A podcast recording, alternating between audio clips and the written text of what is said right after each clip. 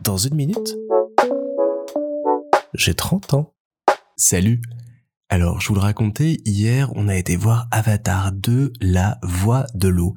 Et alors, je vais dire, je suis un petit peu bah, entre deux eaux sur le film, donc euh, je voulais essayer de l'analyser sur différents points, essayer de comprendre un petit peu euh, qu'est-ce qui a fait que je l'ai aimé ou pas sur certains points. Tout d'abord, bah, pour euh, vous parler un petit peu des conditions dans lesquelles on a vu, on a pu le voir en VO, ça très agréable.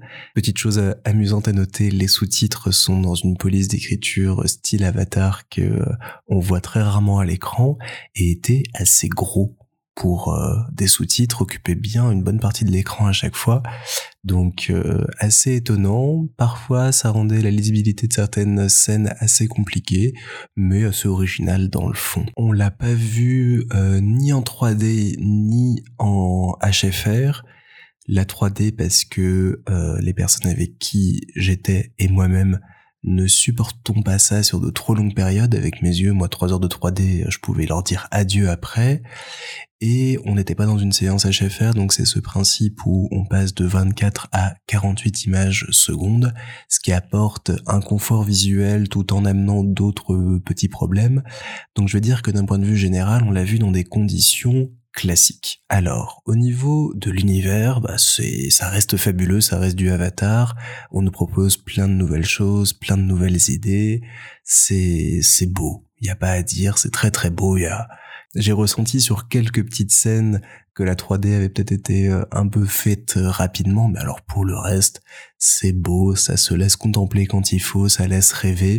Et quand on regarde un petit peu euh, les quelques making-of qui commencent à émerger, quel boulot pour faire tout ça. Donc point de vue euh, création d'univers, point de vue euh, évasion, rien à dire, c'était top. Point de vue histoire maintenant, c'est là où ça commence à être un petit peu euh, avance et que ça tient sur un post-it et c'est bête, c'est bête, ça reprend des archétypes et des scénarios qu'on a vus, revus mille et mille fois. Et alors vraiment, mais tout le long, faut pas y aller pour l'histoire, quoi. On était là à se dire, ah, bah, il va se passer ça. Et puis 30 secondes après, il se passait ça. Donc sur trois heures de film, on voit un petit peu le temps passer quand même, parce qu'on sent que le scénario se délie, se délie à certains moments. Même si euh, les émotions sont présentes quand il faut, l'ensemble pouvait tenir en une heure et demie assez facilement. Assez déçu aussi de certaines euh, caractérisations de personnages, notamment les principaux. On est quand même sur un film qui met vachement vachement le patriarcat en avant et une éducation des enfants, parce qu'il y a des enfants dans l'histoire, je vous apprends rien, mais une éducation très très euh, portée sur la rigueur, la violence et la présence et le poids du père. Ça, ça m'a beaucoup gêné parce qu'il n'y avait pas ça du tout dans le premier volet et c'est très très appuyé, très répété. Il y a aussi cette scène qui, moi, m'a profondément gêné, qui met en opposition médecine euh, moderne et médecine naturelle alternative.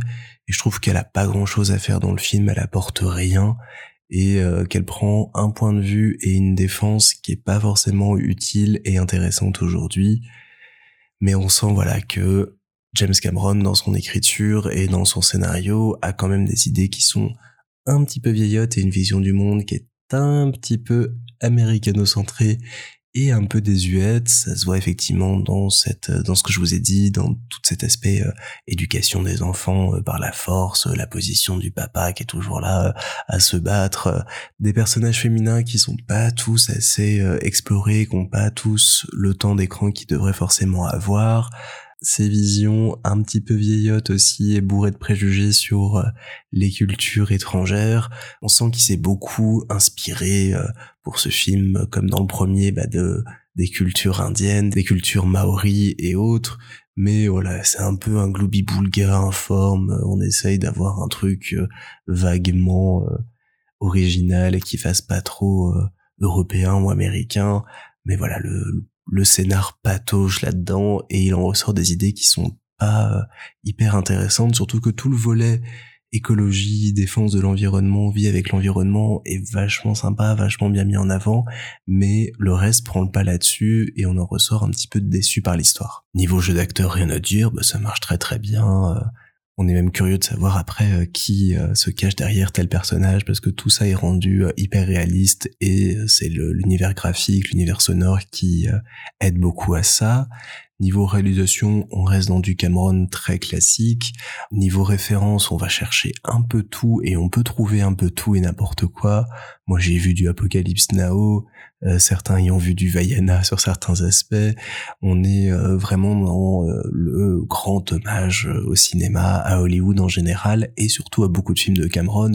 On a quand même des scènes qui rappellent Titanic, d'autres qui rappellent Abyss.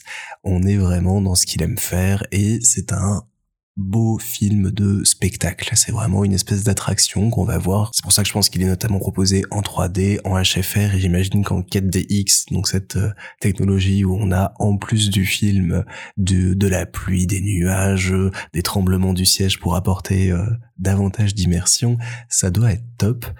C'est un peu ce que j'avais eu sur Top Gun où euh, l'histoire est prétexte à nous offrir un film très bien fait, un très très grand spectacle. Et je pense qu'il y a de plus en plus de films qui vont tendre vers ça, plutôt qu'avoir une logique à la Marvel où il faut sortir un film tous les trois mois, avoir un beau film qu'on sort par an, mais qui est bien fait, qui attire du monde, qui est plaisant à voir, même si bah, l'histoire est un peu euh, pâquerettes ou même sous le niveau de la mer dans le cas présent. Alors pour le reste, j'ai pas eu cet effet waouh que j'avais eu sur le premier, c'est euh, les scènes dans l'eau sont assez magnifiques, ajoutent vraiment quelque chose, mais j'ai pas eu ouais cette euh, grande révélation que j'avais pu avoir sur le premier Avatar. Alors je reviens sur le fait que l'histoire est très simple, elle était aussi, elle l'était aussi dans le premier Avatar, ce qui m'a permis, même sans l'avoir revu récemment, de me souvenir d'à peu près tous les enjeux et tous les personnages présents. Donc c'est aussi une force de cet univers-là, c'est qu'on peut y revenir assez facilement. Donc ouais, d'un point de vue général, je reste assez mitigé. C'est un, c'est un beau film, il n'y a pas à dire. Est-ce que c'est un film important, marquant? Je pense pas. Est-ce qu'on va le voir pour ça? Je pense encore moins.